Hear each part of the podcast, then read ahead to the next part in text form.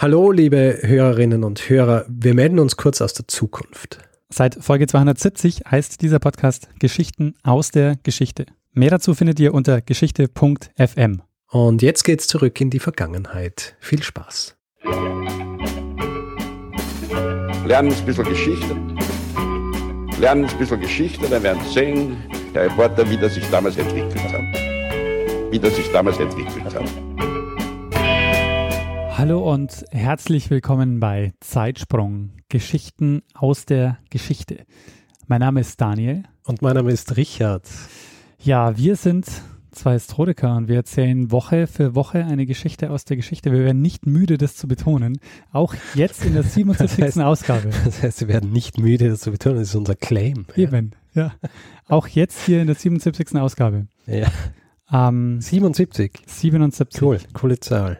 Letzte Woche habe ich eine Geschichte erzählt. Ja, richtig. Über japanische Holdouts. Ja, sehr spannende Folge. Wer sie noch nicht gehört hat, sofort diese Folge stoppen und zurückgehen und die hören. Ja, denn dies äh, hat das Prädikat wertvoll.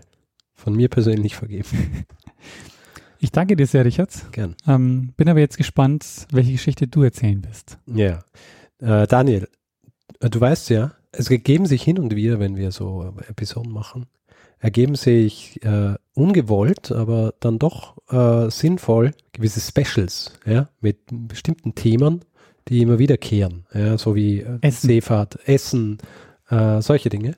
Und ähm, man könnte jetzt sagen, ja, dass die Episode heute, die Geschichte, die ich erzähle, eine Art Prequel ist. Ja? Prequel, wer, wer dieses, äh, diese Wortschöpfung nicht kennt, ja, bezeichnet ja was, was äh, vor ähm, einer Geschichte oder vor einem Film oder vor, vor einem Buch oder so kommt. Ja. So wie zum Beispiel die unsäglichen Episoden 1 bis 3 bei Star Wars, ja, Prequels, ja. Und ich hoffe jetzt, dass die jetzige Folge im Vergleich zu der Folge, dessen Prequel sie ist, nicht so abstinken wird wie Episode 1 bis 3 im Vergleich zu den ursprünglichen Star Wars. Aber äh, es geht in dieser Episode quasi auch um eine kleine Geschichte der Zeit. Du erinnerst dich noch an die Episode der kleinen Geschichte der Zeit, ja?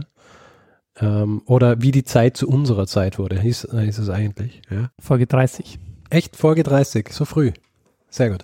Auf jeden Fall, in, in, in dieser Episode ist ja darüber gesprochen worden, wie äh, quasi die Zeit, die wir heute haben, auch die, die Urzeit, ja, wie die zu der Zeit geworden ist und über was wir heute sprechen. Unter anderem, denn wie so oft habe ich auch eine Geschichte in die Geschichte gepackt, sprechen wir heute darüber, ähm, warum der Kalender, den wir verwenden, der Kalender ist, den wir verwenden. Deswegen stelle ich dir jetzt gleich mal eine Frage. Ja? Du denkst so, ja, einfach, jetzt kommt die Frage, was für einen Kalender verwenden wir? Ja? Und dann sage ich, ja, der gregorianische Kalender. Richtig. Du sagst dann, der gregorianische Kalender. Und ähm, ich stelle aber eine andere Frage. Und zwar, wenn du im Jahr 1582 und geografisch stimmt es, also hier jetzt, wenn du in, in Wien gelebt hast, 1582 und du hast dich am Donnerstag, den 4. Oktober, niedergelegt, ja, an welchem Tag bist du am nächsten Tag aufgewacht? Ich habe mich am 4. Oktober niedergelegt. Ja. Dann bin ich am 1.1. des nächsten Jahres aufgewacht. Am 1.1. Das ist äh, äh, ein ziemlicher Sprung. So viel. Äh, ich, ich, weiß, dass du, du denkst richtig, ja, aber du, du springst zu weit. Du bist am Freitag, den 15. Oktober aufgewacht. Ah, also eine Woche haben wir übersprungen, ungefähr. Zehn Tage. Zehn Tage. Du bist zehn Tage später aufgewacht. Und ähm, natürlich, ich erkenne ja an deiner Antwort, dass du natürlich weißt, warum dieser Sprung stattfindet. Dieser Zeitsprung, warum hat dieser Zeitsprung stattgefunden? Wolltest du es nicht erklären? Nein, nein, ich frage dich, ob du es sagen kannst. Ich habe nur so ganz rudimentäres Wissen darüber. Ich weiß nur, Gut, dass na, es dann lass diese Kalenderreform gab und diese Kalenderreform ja. führt dazu, aber. Okay, dann erkläre es einfach. Ja. Am 4. Oktober 1582 ist zumindest in äh, vier europäischen Ländern beziehungsweise Reichen der Kalender umgestellt worden. Und zwar ist der Kalender vom julianischen Kalender auf den gregorianischen Kalender umgestellt worden. Und wir sprechen heute über diesen gregorianischen Kalender, warum dieser gregorianische Kalender überhaupt eingeführt worden ist und ähm, was äh, es für die unterschiedlichen, nicht nur europäischen, aber vor allem europäischen Länder bedeutet hat, dass dieser Kalender eingeführt worden ist. Sehr cool. Ja. Ähm, also du hast es schon richtig beantwortet. Ja. Am 4. Oktober, am 4. Oktober 1582 wird der gregorianische Kalender eingeführt und wir springen zehn Tage weiter. Das heißt, es ist quasi gleich einmal zur Einführung, ist gesagt worden, zehn Tage äh, existieren einfach nicht mehr. Und du fragst dich jetzt natürlich schon, warum sind überhaupt zehn Tage ähm, weggenommen worden hier? Und das ist äh, relativ einfach zu erklären, wenn man weiß, wie der julianische Kalender funktioniert. Deswegen, kleiner Exkurs, julianischer Kalender. Jetzt kannst du wieder, it's your time to shine, ja? Ein bisschen was weiß ich. Ja. Und du kannst äh, vielleicht sagen, machen es einfach, ja? Von wem wurde der julianische Kalender eingeführt? Na, von Julius Caesar. von Julius Caesar. Der julianische Kalender ist von Julius Caesar eingeführt worden und zwar 45 vor der Zeitenwende. Äh, 45 äh, vor der Zeitenwende äh, von Julius Caesar und Julius Caesar hat sich ähm, hat sich inspirieren lassen von ähm, von Ägypten. Ja, angeblich ist er nach Ägypten gereist, um auch dort sich mit mit ähm, Gelehrten zu treffen und hat sich von ihnen inspirieren lassen und dieser dieser Kalender ist eingeführt worden. Ich möchte gar nicht wahnsinnig viel über den julianischen Kalender sprechen, sondern in erster Linie über diesen einen Aspekt des julianischen Kalenders, der dafür sorgt, dass äh, reformiert werden hat müssen, dann äh, im Jahr 1582. Der julianische Kalender hat elf Monate, die äh, 30 oder 31 Tage haben und einen Monat mit 28 Tagen. Kommt dir das bekannt vor? Den Februar. Also richtig, ja, äh, ist eigentlich wie unser Kalender, ja. 28 Tage, also ist wie unser Kalender. Vielleicht was vor dem äh, julianischen Kalender war, äh, dass es auch diese äh, Monate gegeben hat. Nur war es so, dass in einem äh, Schaltjahr, ja, in einem Schaltjahr ist, ähm, ist der Februar verkürzt worden auf 23 Tage und es ist ein extra Monat eingeführt worden, also eingeschoben. Der Mensis Intercalaris. Und der ist nach der Reform, also quasi nach dem Juli, als der julianische Kalender eingeführt worden ist, ist der äh, entfernt worden. Du fragst dich jetzt natürlich, warum, ähm, ähm, äh, wie ist es mit diesen elf Monaten mit 31 oder 30 Tagen und mit diesem Monat mit den 28 Tagen? Also der julianische Kalender sagt, ähm, dass, dass das, das Jahr 365 Tage und sechs Stunden hat. Ja? Warum sechs Stunden? Noch zusätzlich? Ähm, weil man festgestellt hat, wenn man das äh, weglässt, dann ist irgendwann Ostern an Weihnachten und dann. du, äh, du greifst ein bisschen vor, aber okay. natürlich äh, hat es alles damit zu tun. Ja. Äh, es ist äh, damit, dass das die Anzahl der Erdumdrehungen in einem Sonnenjahr ja, sind nicht genau 365. Ja. Es ist nicht genau 365, sondern es ist ein bisschen mehr. Und um dem Rechnung zu tragen, hat es geheißen, äh, dass der Tag 365,25 ähm, also dass das Jahr 365,25 Tage hat, also 365 äh, Tage und sechs Stunden. Nur, und ähm, jetzt kommen wir eigentlich schon zum Grund, warum es überhaupt den gregorianischen Kalender gebraucht hat, beziehungsweise die Reform äh, des gregorianischen Kalenders.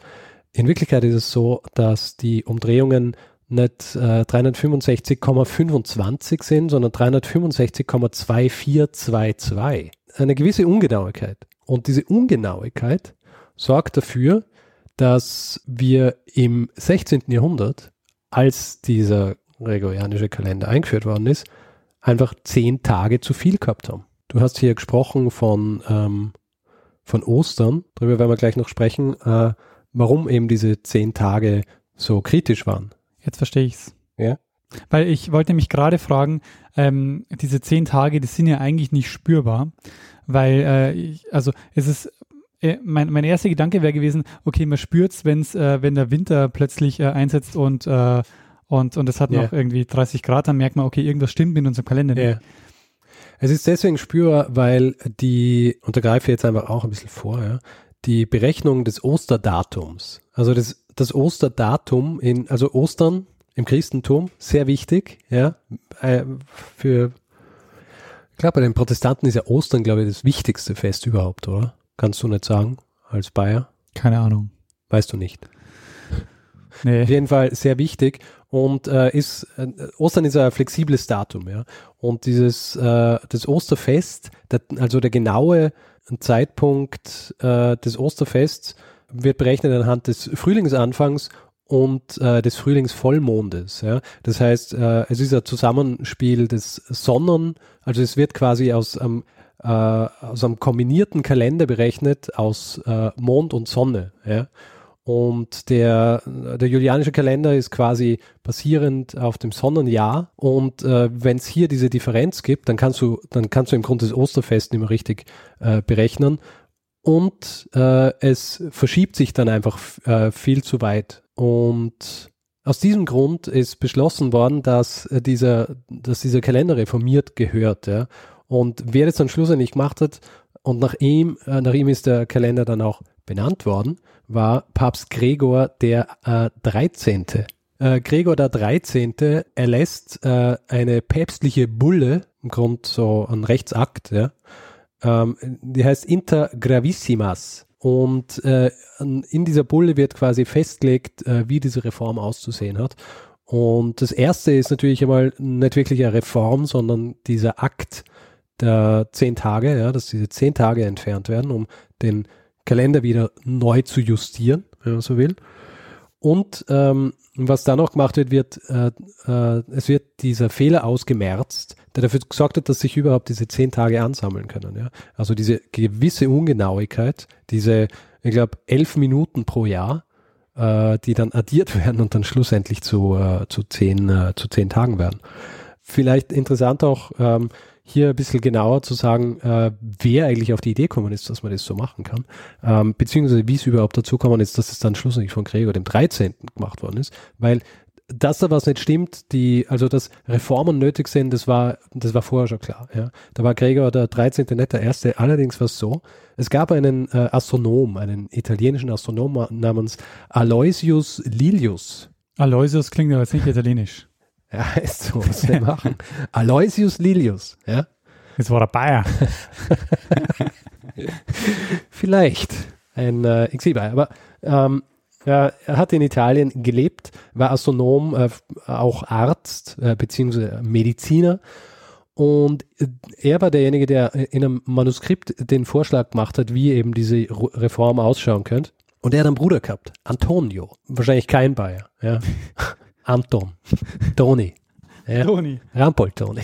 Ja, der. Der Rampold.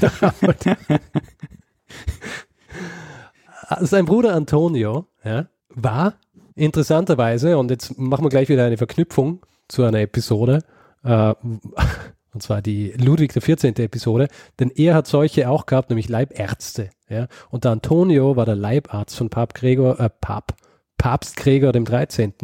Und er hat dann angeblich dem Papst diesen, äh, dieses Manuskript unterbreitet und äh, der hat diese Idee wirklich recht, äh, recht gut gefunden und hat es dann auch gleich von weiteren Gelehrten äh, diskutieren lassen und es ist dann beschlossen worden, dass man das so durchführt.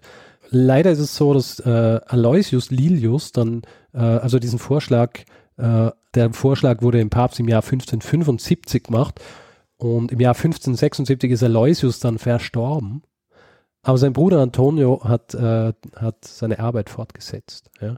Und mit anderen äh, Gelehrten äh, ähm, in Rom dann an diesem Manuskript gearbeitet, das sein, sein, ähm, sein Bruder Aloysius geschrieben hat. Das Manuskript ist äh, gedruckt worden und ist dann an viele ähm, christliche Fürsten und Universitäten gegangen, damit die es prüfen können. Ja? Äh, sie haben es geprüft, haben es für gut befunden und ähm, die äh, päpstliche Bulle Inter Gravissimas ward geboren. Und was genau passiert in dieser Reform, abgesehen von diesen zehn Tagen, ja, ist es so, äh, dass die Tagesnachtgleiche, was ja der Frühlingsbeginn ist, ja, also das äh, Äquinox, Äquinoctium wird, ähm, wird auf ein Datum gesetzt, das, äh, das Datum war, das auch damals, äh, als der julianische Kalender eingeführt worden ist. Also quasi zurück äh, zurückgespult, wenn man so will, ja, ein Zeitsprung zurück zum julianischen Kalender, um damit auch wieder die Berechnung des Osterfestes zu stabilisieren ja, und wieder in die richtige Bahn zu lenken. Also diese zehn Tage ja, im Oktober, 4. auf den 15. sind nicht, äh, sind nicht ähm, aus purem Zufall ausgewählt worden, sondern es, sie wollten natürlich auch nicht, dass so viele, äh, dass viele Heiligenfeste ausfallen, ja, weil Heiligenfeste muss man feiern, ja, Und wenn die nicht mehr da sind, was macht man dann? Ja, also haben sie diesen Zeitraum genommen, weil da relativ wenige drauf fallen. Trotzdem war es so, als sie dann umgestellt haben, dass sie mal die ersten zwei Tage vom 15. bis 17. damit verbracht haben, Heiligenfeste nachzufeiern. Ja, ja klar, weil ausfallen lassen, das geht nicht. Natürlich. Es war halt dann so, dass sie, äh, es war halt dann wahrscheinlich recht stressig, aber um da altes Sprichwort zu verwenden, man muss die Feste feiern, wie sie fallen. Und in diesem Fall sind sie halt auf äh, zwei Tage statt auf zehn gefallen. Also sie haben diese Feste nachgefeiert. Also, also das haben sie mal gemacht, ja. Und äh, das nächste, was sie, was sie dann gemacht haben, war, dass sie, also über die, über die Tagesnachtgleiche habe ich schon gesprochen, die ist so umgestellt worden, dass sie dann im nächsten Jahr, also im Jahr nach der Umstellung, auf den 21. März fallen würde. Und äh, das ist ja äh, bei uns auch, also Tagesnachtgleiche ist äh, dann jetzt auch so, dass entweder am 29., am 20. oder am 21. März ist. Und da war es eben so, dass sie dann im Jahr äh, drauf auf dem 21. März fällt. Und äh, du fragst dich jetzt natürlich, was haben sie gemacht, ja, damit dieses gleiche Malheur nicht wieder passiert, mit diesen elf ja, Minuten. Diese elf Minuten. Ja? Die elf Minuten passen ja nicht in einen Richtig. Tag. Und äh, sie haben was sehr Spannendes gemacht. Und und ähm, deswegen erzähle ich dir jetzt was, ja. Und wenn du drüber nachdenkst, ja, dann wirst du sagen, ah, my mind is blown, weil äh, das ist ähm, so cool, aber niemand hat wirklich drüber nachgedacht. Oder wenige Leute haben wahrscheinlich drüber nachgedacht, was da arges passiert ist. Was sie gemacht haben, war, dass sie gesagt haben, ja, das Schaltjahr wie bisher, ja, alle vier Jahre wird, ähm, wird ein zusätzlicher Tag dazu genommen. Und äh, auch Februar und dann 29. Februar. Nur alle 100 Jahre entfällt dieses Schaltjahr. Nur, das wäre auch noch zu ungenau. Und deswegen, alle 400 Jahre entfällt das Entfallen des Schaltjahrs. Ja? Da findet es trotzdem statt. Und im Jahr 2000 hätte eigentlich das Schaltjahr entfallen müssen. Aber es war ein 400er Schritt, also ist das Schaltjahr nicht entfallen. Das heißt, es war eigentlich ein ganz besonderes Datum, aber da alles genauso geblieben ist, wie es eigentlich sein hätte sollen, hat gemerkt. niemand drüber nachgedacht. Also das Jahr 2000 war, was das angeht, ein Jahr, das wir nie wieder so erleben werden. Niemand von uns. Niemand von uns wird wieder so ein spezielles Jahr erleben. Also erst wieder in 400 Jahren. Richtig. Dann würde man sich denken, ja, super, okay, es ist jetzt verordnet worden und alle sind froh und werden ähm, ab jetzt ähm, immer richtig äh, das richtige Datum haben. In Wirklichkeit ist natürlich so, ja, dieser Kalender wurde anfangs nur von Spanien, Italien, Portugal und Polen übernommen. Die meisten der katholischen äh, Länder Europas äh, sind relativ schnell äh, nachgefolgt. Aber natürlich, was wir zu diesem Zeitpunkt haben, ist, äh, dass natürlich nicht nur Katholiken gibt, sondern auch viele Protestanten. Protestanten. Und die Protestanten haben protestiert. Haben protestiert. Die haben gesagt, was? Ihr wollt jetzt da einfach zehn Tage wegnehmen? Und unsere Feiertage, äh, das sind dann irgendwann anders. Und jetzt kommt nämlich meine Geschichte in der Geschichte. Denn es gibt exemplarisch dafür, exemplarisch dafür gibt es eine Geschichte und äh, vielleicht ist sie dir bekannt. Ist sie dir bekannt? das, das sage ich dir später. Äh, wenn sie dir bekannt wäre, dann würde es wahrscheinlich äh, jetzt reagieren und sagen, ja, natürlich kenne ich den Augsburger Kalenderstreit. Nee. Der Augsburger Kalenderstreit ja, hat sich zugetragen ab dem Jahr 1582, ja, als der Kalender eingeführt worden ist und hat sich sehr, sehr lange gezogen, bis in die 90er Jahre des 16. Jahrhunderts. Und äh, du denkst da jetzt so, hm, warum gerade Augsburg? Was, was ist so speziell in Augsburg? Augsburg ist quasi die Wiege der lutheranischen Kirche. Also in, im Jahr 1530, ja, also ungefähr ähm, 50 Jahre vorher, äh, ist äh, in, in Augsburg die Confessio Augustana quasi äh, postuliert worden. Und ähm, das ist im Grunde das Bekenntnis der lutherischen Reichsstände. Ähm, also ist verlesen worden äh, auf dem Augsburger Reichstag. Und ähm, vielleicht einfach nur erklärend, der Reichstag ist quasi die Zusammenkunft der Stände, also die, die ja Stimme gehabt haben im, äh, im Reichstag. Der Reichstag, der quasi so das Gegengewicht zur, zur, zur Macht des Kaisers ist, ja, also die auch eine Stimme haben sollen. Und ähm, ja, also die, diese, diese Confessio Augustana ist quasi die Basis für die lutherische, lutherische, lutherische Kirche. auch für zum Beispiel ähm, den Schmalkaldischen Bund, ich bin mir nicht ganz sicher, ich glaube, den Schmalkaldischen Bund habe ich mal erwähnt im Zuge der Appenzeller Kriege. Auf jeden Fall, Augsburg ist zu dem Zeitpunkt, als äh, Gregor der 13. beschließt, diese Reform durchzuführen, äh, zu 75 Prozent protestantisch. Allerdings ist es so, dass ähm, dieser von mir angesprochene schmalkaldische Bund, ja, der ist ja, der war ja im, im Grund äh, im Streit mit ähm, Karl V., dem Kaiser.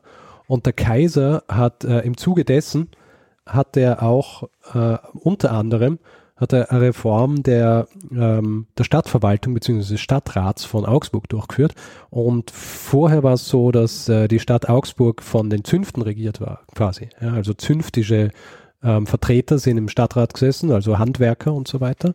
Also die Vertreter der Handwerker, wie Zünfte sind ja wie die, die Gilden, beziehungsweise das, was man äh, heutzutage als wie sowas kennt wie die Gewerkschaften auf Art.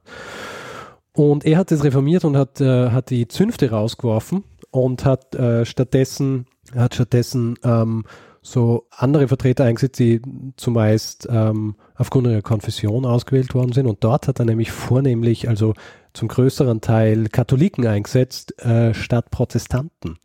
Was natürlich äh, ein Problem war in einer Stadt, die zu 75 Prozent eigentlich protestantisch ist. Und äh, diese ähm, Personen, die eingesetzt worden sind, waren hauptsächlich so Patrizier, also so die Reichen der Stadt und das Ganze.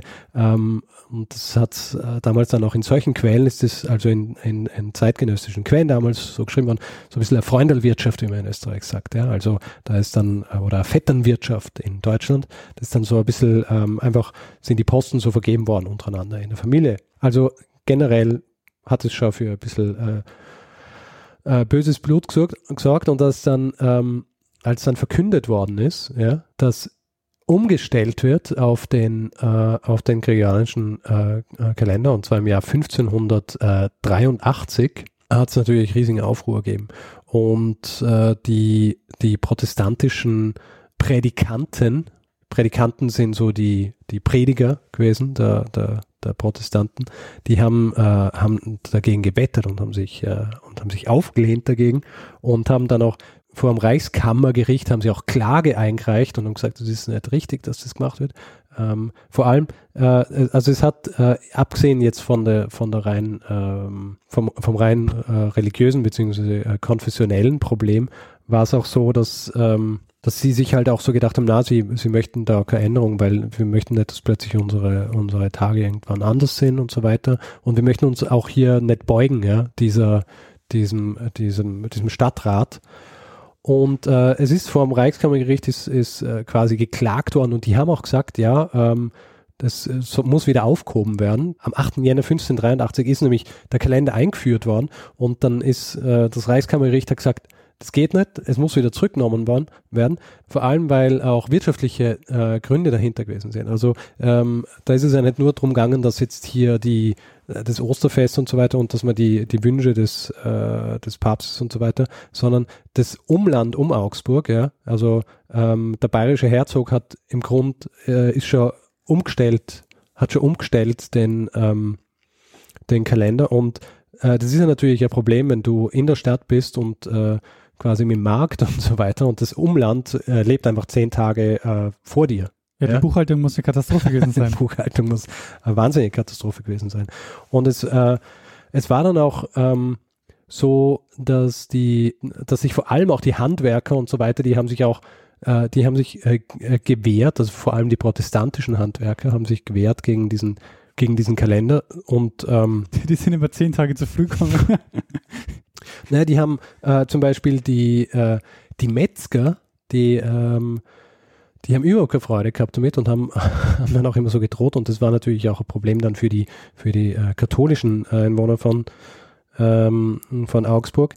Die haben zum Beispiel gesagt, dass sie ähm, nur vor ihren Feiertagen Fleisch schlachten, also äh, Tiere schlachten und Fleisch produzieren, ja, also vor ihren protestantischen, weil sie, sie erkennen ja diesen katholischen äh, Kalender nicht an. Äh, was natürlich dann bedeutet hat, dass die, ähm, also im, im, ersten Jahr war, war Ostern noch am, am, am gleichen Datum. Im, Im Jahr 1584 war Ostern schon vier Wochen, also das Ostern der Katholiken war vier Wochen von dem der Protestanten entfernt. Ja. Und die Metzger haben gesagt, wir schneiden für euch kein Fleisch, ja. Wir schneiden nur für unser Oster, also wir produzieren nur für unser Ostern Osterfleisch. Ja. Was natürlich ein großes Problem war und es ähm, hat, war dann äh, auch so, dass äh, von diesen Predikanten, da hat es zum Beispiel einen gegeben, ähm, einen gewissen äh, Georg Müller, äh, auch bekannt als Mylius, der wahnsinnig laut gebettert hat, quasi von der Kanzel gegen diesen, ähm, diesen Kalender. Und der ist dann ausgewiesen worden. Der ist ausgewiesen worden aus der Stadt und äh, als er ausgewiesen worden ist, am 4.6.1584, äh, ist es zu beinahe bürgerkriegsähnlichen Zuständen in Augsburg gekommen. Ne? Ähm, ungefähr 1000 Handwerker, äh, viele von ihnen Weber, äh, haben das Zeughaus gestürmt. Zeughaus, äh, der Ort, wo die, die Waffen aufbewahrt werden, haben sich bewaffnet und äh, wollten dann zuerst das Jesuitenkolleg äh, stürmen und haben sich dann am Rathausplatz versammelt, ja, ungefähr, wo dann ungefähr 4000 äh, Bewohner der Stadt waren und protestiert haben. Und es war ziemlich spannend. Also du hast die Stadtwache gehabt, die äh, versucht hat, das Ganze irgendwie so ähm, äh, so in Kontrolle zu, unter Kontrolle zu halten. Es hat auch ähm, so eigene Soldaten gegeben, die abgestellt worden sind dafür. Und ähm, die haben dann einen Warnschuss ablassen, als es immer so äh, Ärger geworden ist. Und äh, dann ist aus der Menge raus auch geschossen worden. Also es ist sogar ein Stadtvogt, der, der Stadtvogt ist sogar verletzt worden.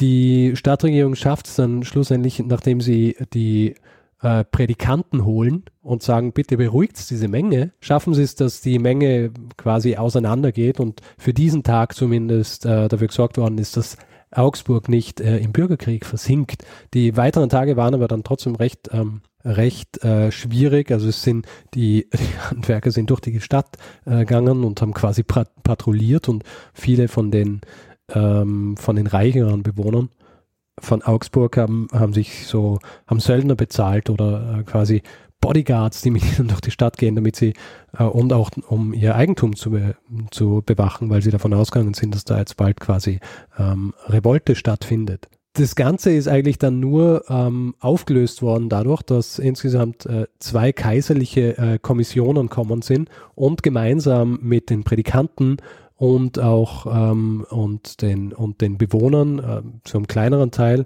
äh, und eben mit der Stadtregierung äh, einen Kompromiss zustande gebracht haben. Und ähm, also nur fünf Tage statt zehn Tage. Na, äh, das es ist trotzdem äh, der Kalender, dass der eingeführt darum, äh, da, das ist eigentlich gar nicht mehr zur Debatte gestanden, sondern es ist da, das große Problem war, dass nicht klar war, ob dieser Kalender äh, nicht ein Eingriff in die Religionsfreiheit bedeutet, ja, weil äh, im Augsburger Frieden ist eigentlich äh, gesagt worden und dass dass ähm, jeder in dieser Stadt Religionsfreiheit hat, ja, also dass äh, in der Ausübung, dass er nicht beschnitten werden darf. Und für die für die Evangelen oder für die Protestanten war es natürlich so, dass sie ähm, dass das für sie ein Eingriff in ihre äh, Religionsfreiheit bedeutet, wenn man ihnen vorschreibt, dass sie ihr Osterfest jetzt zehn Jahre, äh, zehn Tage ähm, früher feiern müssen, ja, weil einfach zehn Tage aus dem Kalender rausgenommen werden worden. Also es ist hier ein Kompromiss äh, gemacht worden. Es ist ein eigenes Dekret, ist auch ähm, geschrieben worden, das sich mit den Metzgern befasst hat, ja, und die Schlachtzeiten geregelt hat für das Osterfest, damit auch klar ist, dass jeder sein, äh, sein Fleisch kriegt. Ähm, es war aber nicht so, dass hier dann schon wirklich alles äh, so in, in geregelten Bahnen verlaufen ist. Es hat noch sehr lautstarke Gegner gegeben, äh, dieser, dieser, dieses Kompromisses, eben vor allem diese äh, diese Prädikanten, die dann auch der Stadt verwiesen worden sind, die dann, die sind dann ähm, aus der Stadt verwiesen worden und sind dann nach Ulm gegangen und aus dem Ulmer Exil heraus haben sie dann noch agitiert gegen diese ähm, gegen die, äh, die Kalenderreform und dass die Kalenderreform in, in Augsburg durchgeführt worden ist.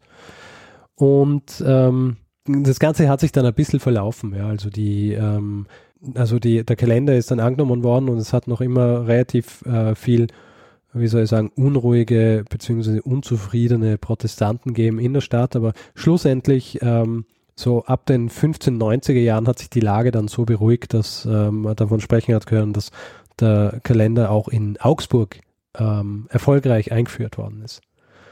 Ja, und das war der, das war der Augsburger Kalenderstreit, der so ein bisschen beispielhaft sein soll für die, für die Probleme, die sich irgendwie ergeben haben und auch die äh, unvorhergesehenen Probleme, die so eine Umstellung mit sich führt.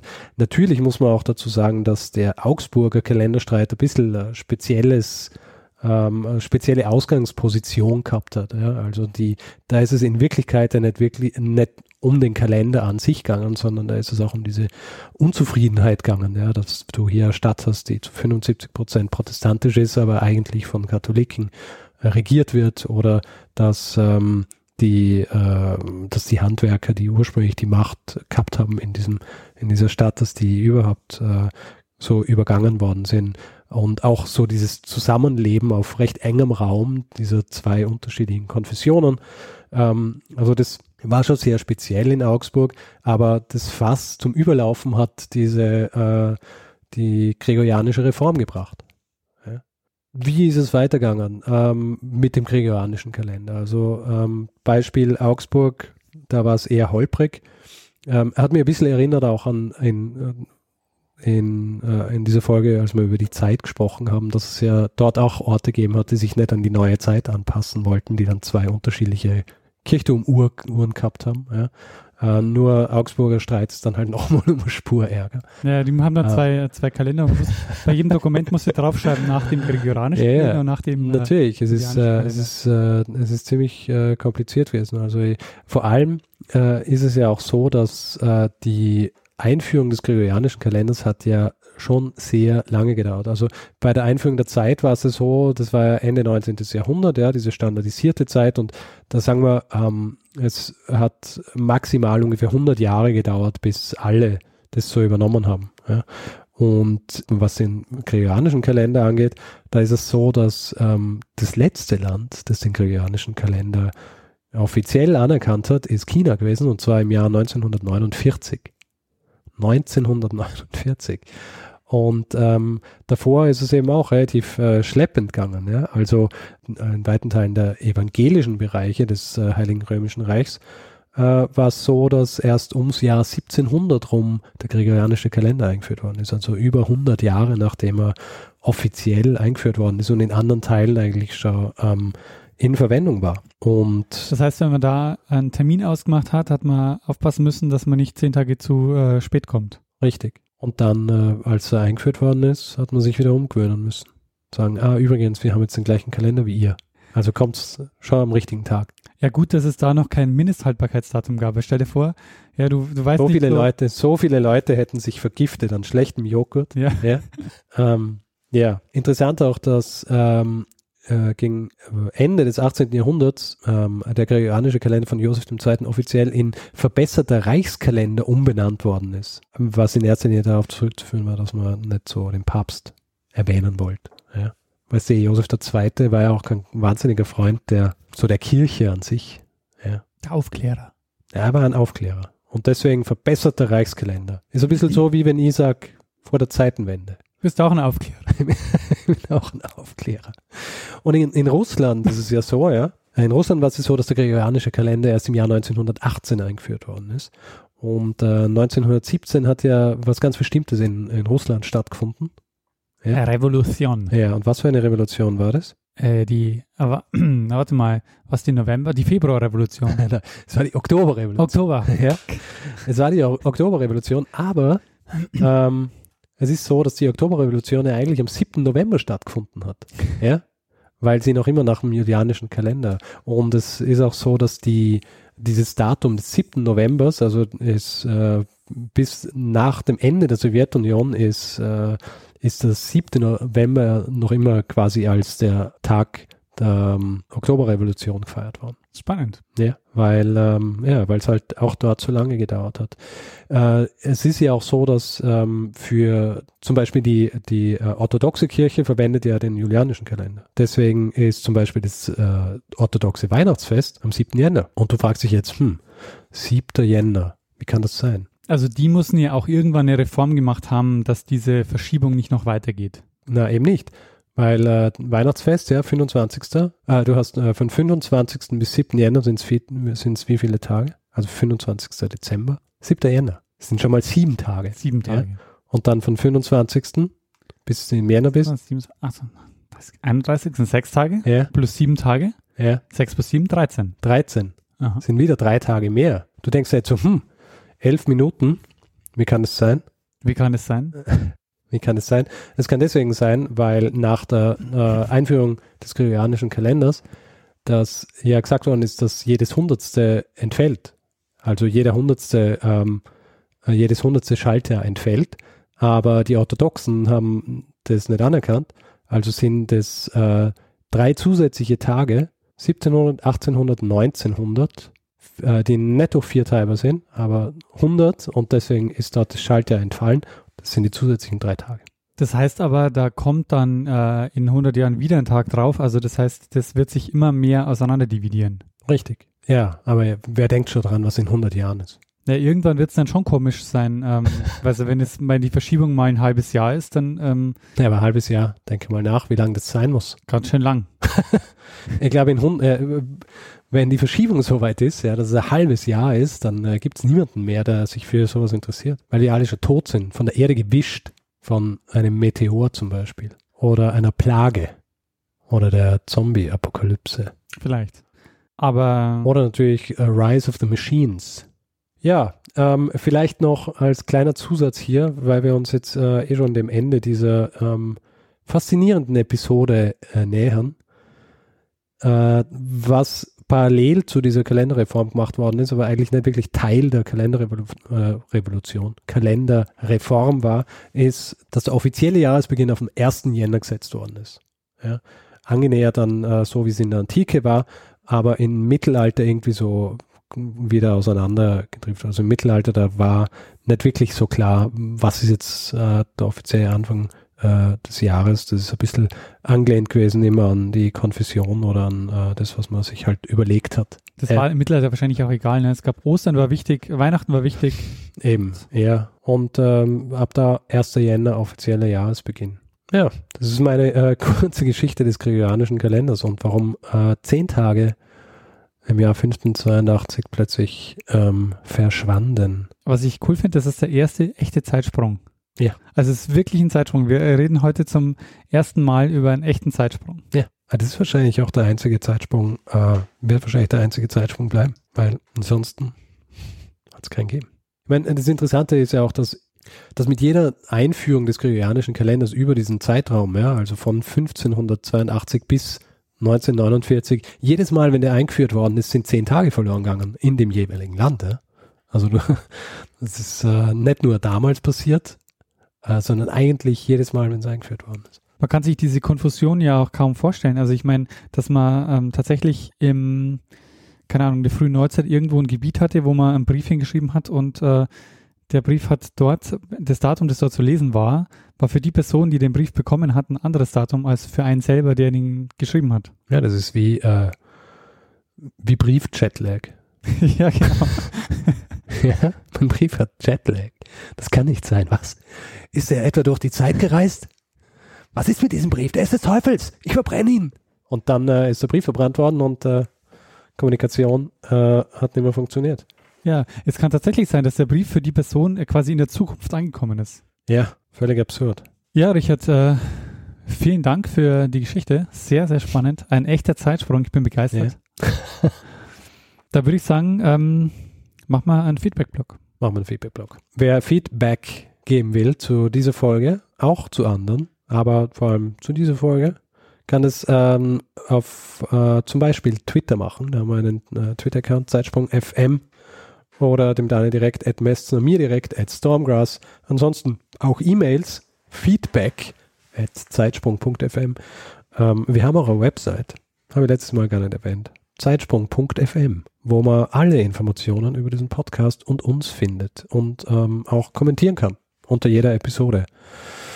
Ansonsten auch ähm, gibt es natürlich Facebook auch. Gibt Snapchat? Der Social Media Riese. Snapchat. Ja, sicher. Wer, wer uns auf Snapchat was schicken will, äh, kann es gern tun. Wir werden es nicht anschauen. Na, wer uns auf, auf Snapchat findet, kann uns was schicken. Irgendjemand macht jetzt sicher so einen Evil Twin. Ja? Ein ein Rogue-Zeitsprung-Account. Rogue Zeitsprung. äh, nein. Falls jemand auf, auf, auf ähm, äh, Snapchat uns findet, äh, dann sind wir es nicht. Ja, ähm, ansonsten natürlich auch gerne, ähm, was uns für die Verbreitung hilft, ja, auf iTunes kann man uns äh, mit Sternen bewerten oder auch Rezensionen verfassen. Und da gibt's ja, ähm, habe ich zumindest äh, zum letzten Mal, beim letzten Mal gesehen, ja diese, ähm, die haben immer so Podcast-Zusammenstellungen. Ja. Und da gibt's eine mit für Geschichtsfreunde. Ja. Und rat mal, wer da nicht dabei ist. Ähm, wir. Wir sind nicht dabei. Wir sind halt Rogue. Ja, wahrscheinlich. Rogue-Geschichte. Wir haben jetzt auch keinen Kontakt zu äh, iTunes-MitarbeiterInnen. Also wenn von euch jemand Kontakt hat äh, zu iTunes, dann sagt ihnen nochmal Bescheid, dass Ja. wir da auch gerne Oder wenn du, der du gerade zuhörst, die Person bist, die das eintippt, ja, und diese Sachen zusammenstellt. Hallo, Zeitsprung, Geschichte. Ach, für Geschichtsliebhaber innen, in diesem Fall würde ich sagen, äh, ist für heute vorbei. Ja, wir sehen uns in zehn Tagen. ähm, na, ähm, ja, übergeben wir einfach einer Person das letzte Wort. Wie immer. Bruno Kreisky. Lernen ein bisschen Geschichte. Lernen ein bisschen Geschichte, dann werden Sie sehen, der Reporter, wie das sich damals entwickelt hat. Wie das sich damals entwickelt hat. durch äh, Kampfroboter zerstört. Kampfroboter. Ja, natürlich. Äh, oder glaubst du, werden wir von Streichelrobotern vom, von, der, von der Erde, von der Erde äh, gewischt? Wohl kaum.